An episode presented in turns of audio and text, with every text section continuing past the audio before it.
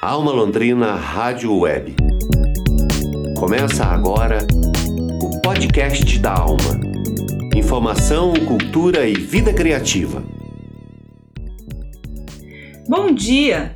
Estamos começando mais um podcast da Alma, Informação, Cultura e Vida Criativa. Hoje é quinta-feira, dia 9 de julho de 2020.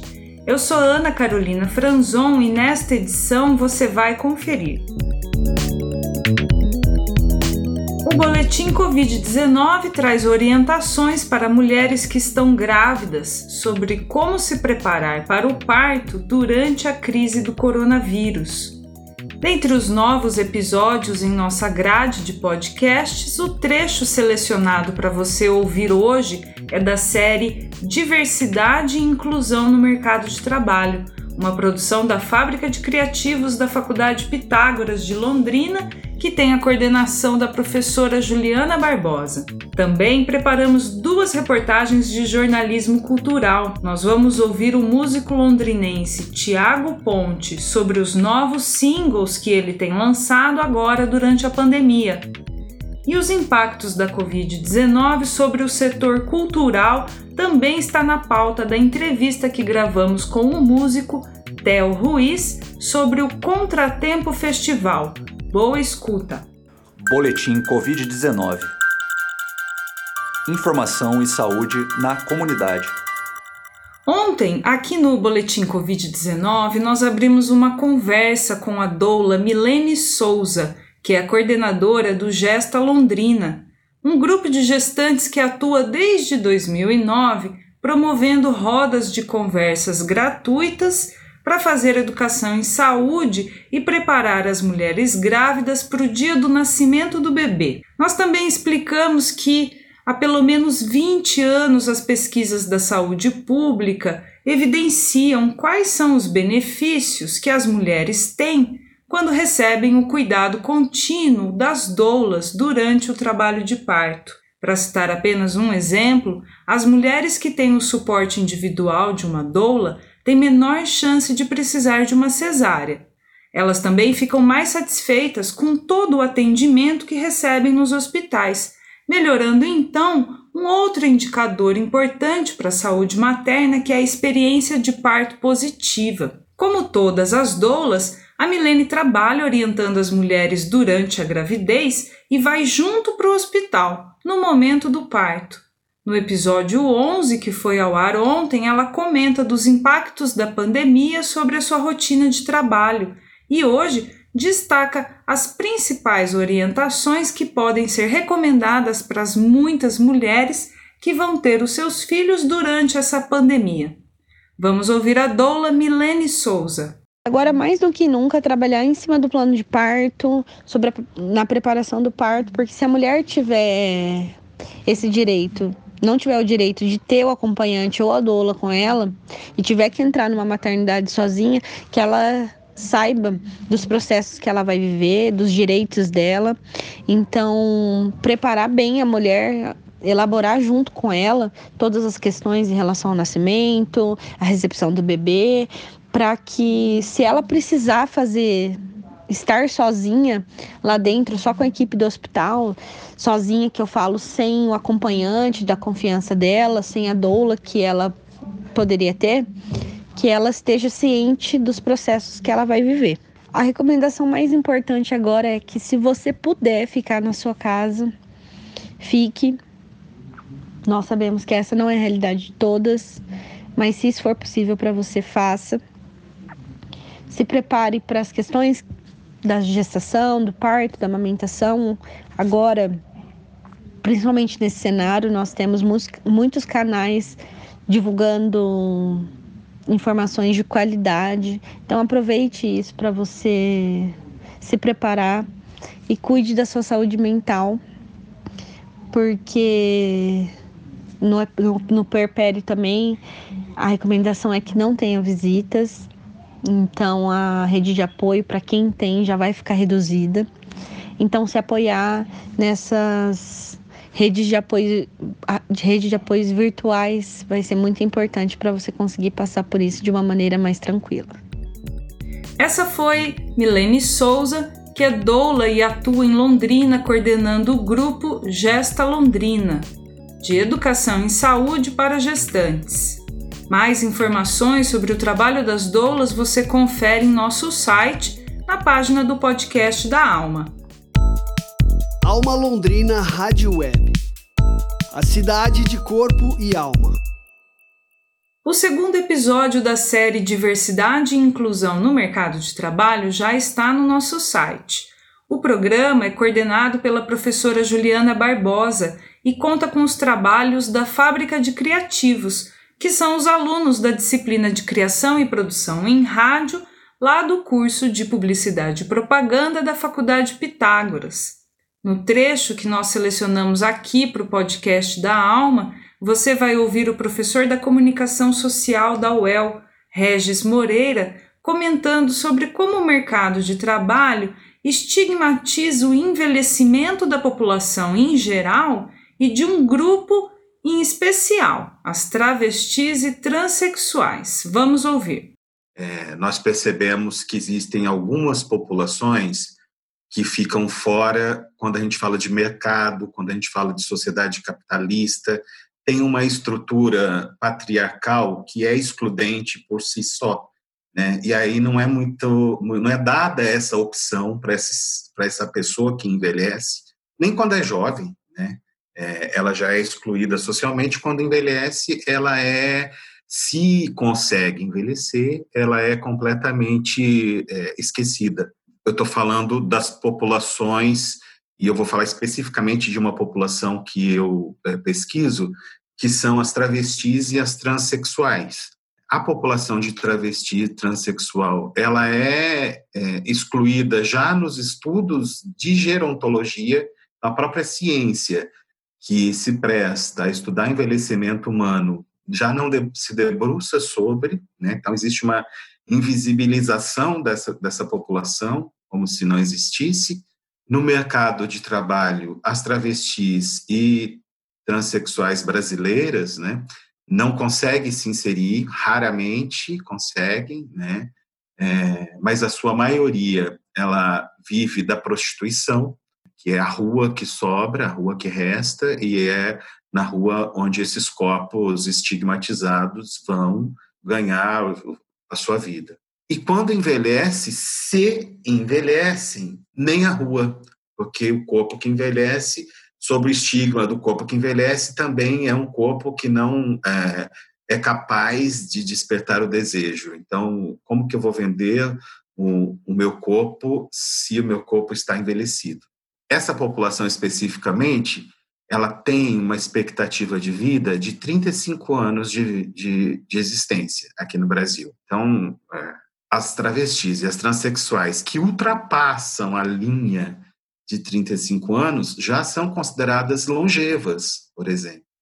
O episódio completo da série Diversidade e Inclusão Questão Geracional você escuta no site da Alma Londrina Rádio Web. A produção é dos alunos do curso de Publicidade e Propaganda da Faculdade Pitágoras de Londrina, sob a coordenação da professora Juliana Barbosa. A realização é da Fábrica de Criativos. Alma Londrina Rádio Web. Notícia de verdade. Em junho, mais de mil artistas paranaenses estiveram mobilizados em defesa do setor cultural durante a pandemia. Além de protestar pela valorização das artes no estado, o Contratempo Festival também teve muita música e contou com a participação de bandas de Londrina como Abacate Contemporâneo, Aminoácido, Caburé Canela, entre outras. As informações estão na reportagem de Teixeira Quintiliano.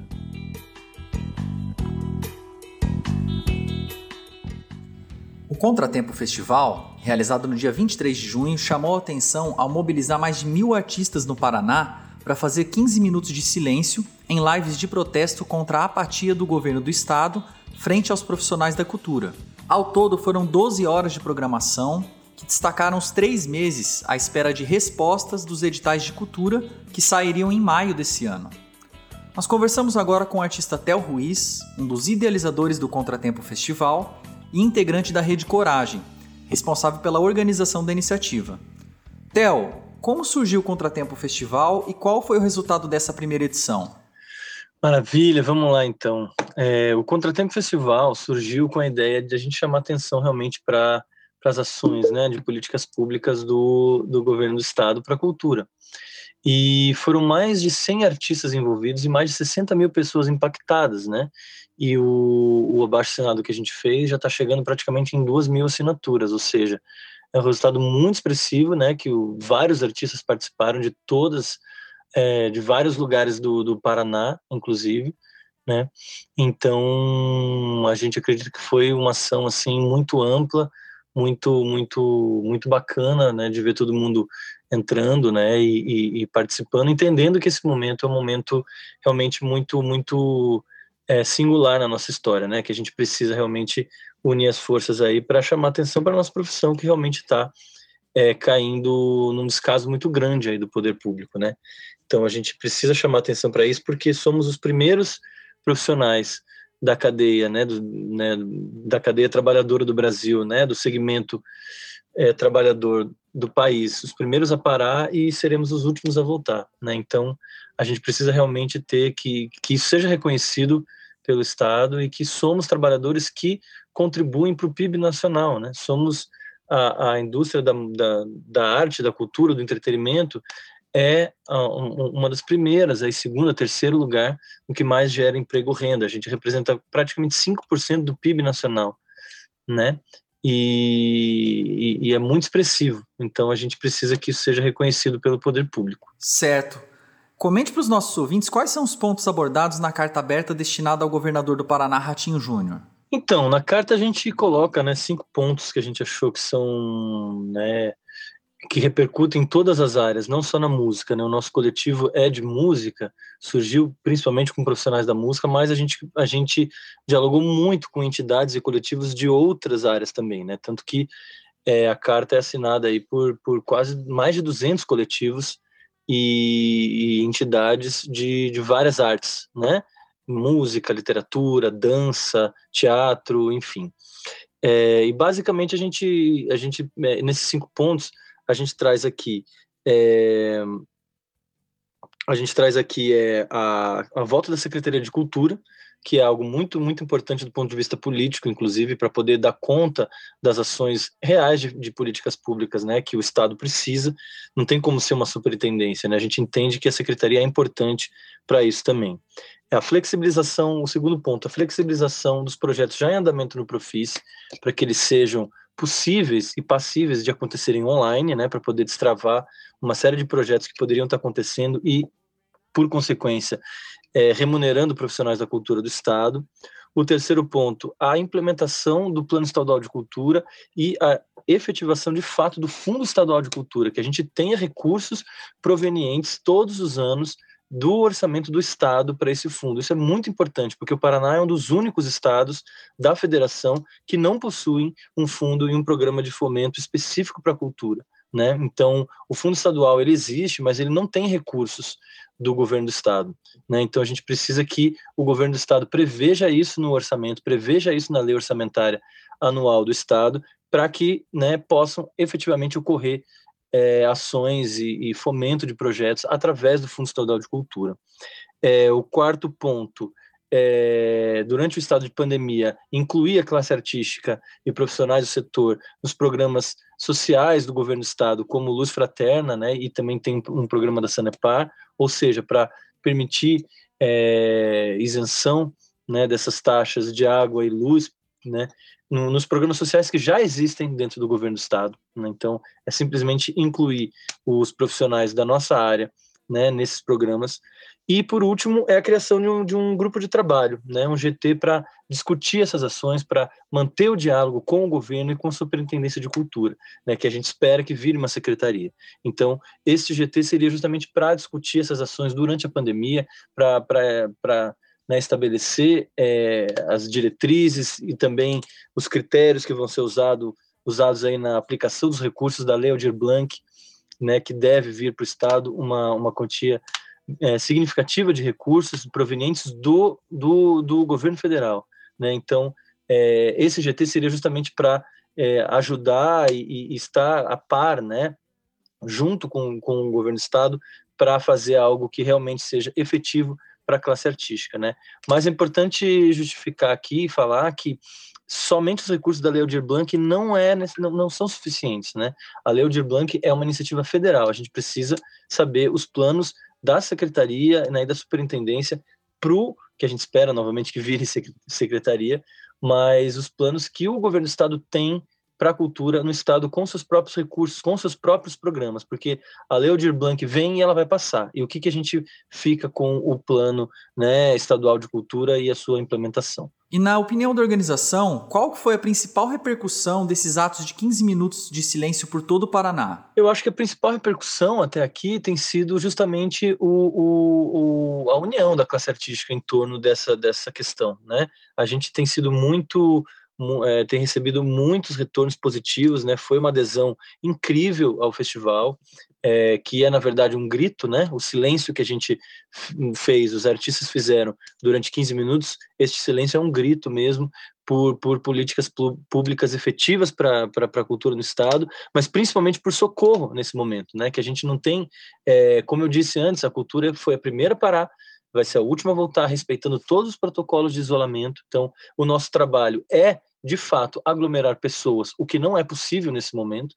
Então, a gente não tem para quem recorrer a não ser às esferas de governo, a prefeitura, governo do estado e governo federal. Não há, não há o que fazer, não tem da onde a gente tirar subsistência nesse momento. Então, o governo precisa, os governos precisam estar sensíveis a, esse, a essa situação, entender que somos uma classe trabalhadora, né, que merece, que merece ser atendida. Então, é, a principal repercussão foi isso, né, mas a gente teve algumas, algumas, né, a própria Superintendência de Cultura entrou em algumas das lives para acompanhar, é, e a gente acredita que a, que a Superintendência, né, que esperamos que vire secretaria, ela esteja sensível, esteja né, do, do, do, nosso lado nessas questões e na implementação dessas medidas. Então, é, a repercussão é isso, a gente espera o diálogo. Né?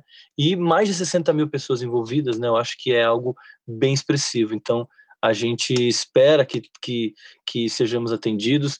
É, alguns deputados falaram sobre isso na, na sessão da, da, da, Assembleia Legislativa, chamaram a atenção do nosso movimento, é, então, e, e, várias entrevistas, a imprensa repercutiu bastante, então a gente entende que nesse momento é, é muito, é necessário essa união e é importante que é, os agentes públicos realmente se sensibilizem com essa, com essa situação toda de fato. Valeu, muito obrigado pela participação, Theo.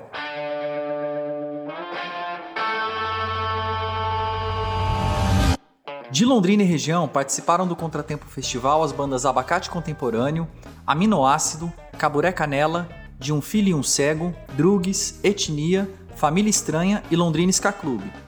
Se você quer apoiar os profissionais da cultura do Paraná nessa luta, Assine a carta aberta no endereço coragem.redelivre.org.br.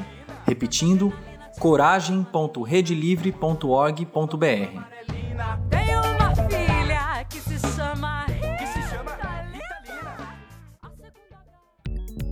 Ouvimos a reportagem de Teixeira Quintiliano que entrevistou o músico paranaense Tel Ruiz.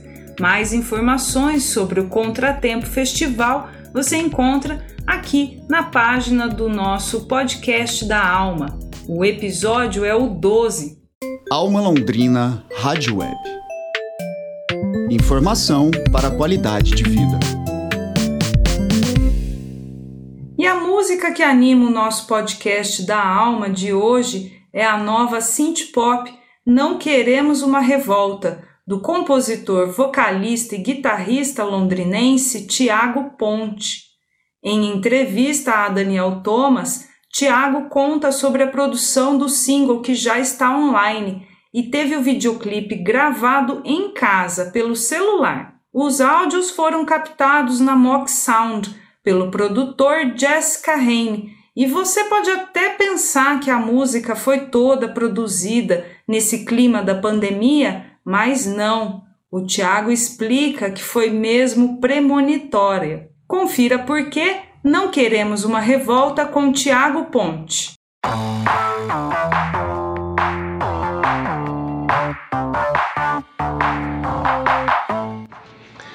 Olá, pessoal da Alma Londrina Rádio Web e ouvintes. É, eu sou o Thiago Ponte, é, vocalista do Silêncio e Escopo, e estou aqui para divulgar meu novo projeto, projeto solo, é, que é uma espécie de uma tipo um synth pop brasileiro que mistura elementos eletrônicos, sintetizadores e guitarras distorcidas. Não queremos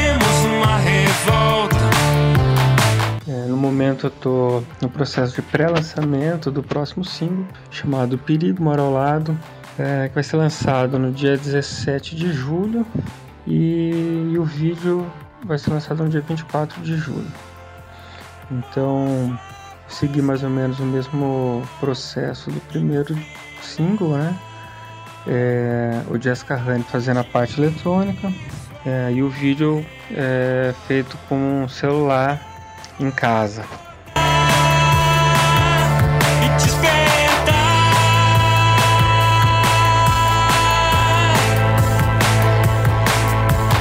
A gravação e a programação dos elementos eletrônicos foram feitos pelo produtor Jessica Honey no, no Mock Sounds. Eu acho que ele conseguiu dar esse clima meio futuro retrô, que é o que eu queria para a música. E é, o vídeo foi feito já depois do, do momento do período de isolamento, né? Então foi feito só com celular, é, mostrando imagens ali do, do tédio do cotidiano, né? Sentado ali assistindo TV, é, uma TV fora do ar, né? E, enfim, acho que ficou fácil, na verdade, é, no momento pandemia, é, fazer um vídeo para representar esse tipo de ideia, né?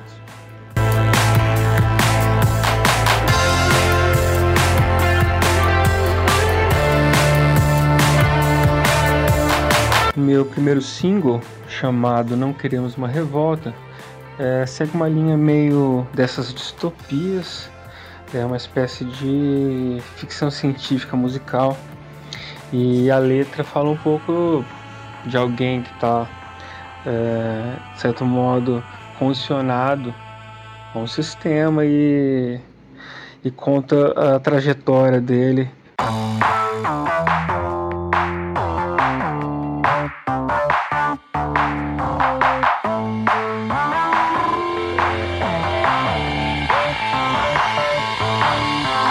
É claro que quando eu escrevi isso eu não estava imaginando que logo depois a gente estaria uh, numa pandemia e todos estaríamos num mundo distópico.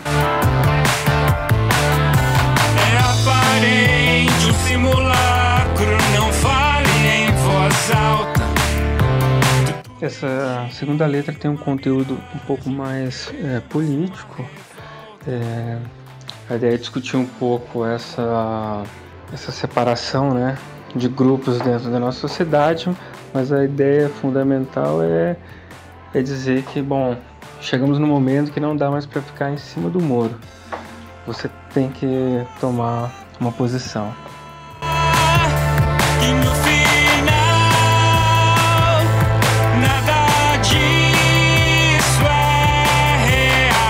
O pré-save do single vai ser feito já na próxima sexta, dia 10. Então, se alguém tiver interesse em receber a notificação do lançamento, é só entrar lá em algum dos meus perfis, né, ou Facebook ou Instagram, que é ponte.oficial, e fazer o pré-save. É, e claro, depois o single vai estar, como é usual, na, nas principais plataformas, o Deezer, Spotify e tal.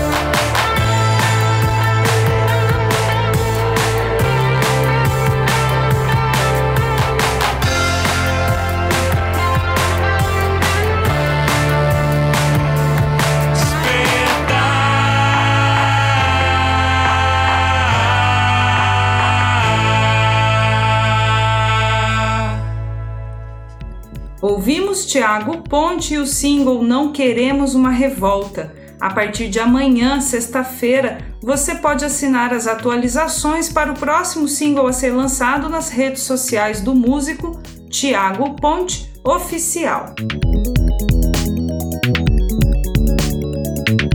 Esse foi o episódio 12 do podcast da Alma, uma produção do Núcleo de Jornalismo da Alma Londrina Rádio Web. O patrocínio é do Promic 2020, o Programa Municipal de Incentivo à Cultura de Londrina.